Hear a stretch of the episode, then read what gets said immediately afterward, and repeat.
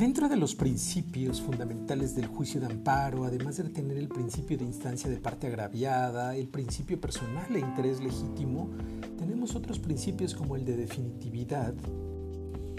y otro del cual les quiero hablar el día de hoy.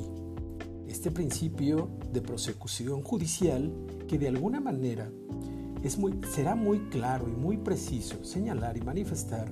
que conforme a este principio el juicio de amparo de siempre tiene que revestir en su trámite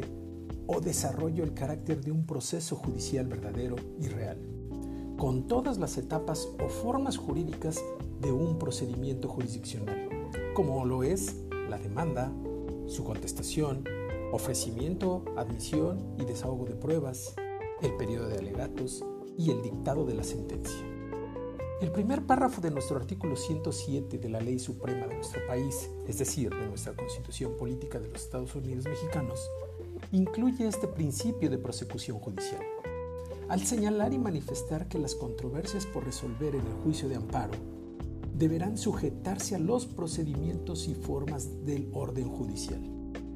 que determinen, por supuesto, la ley reglamentaria,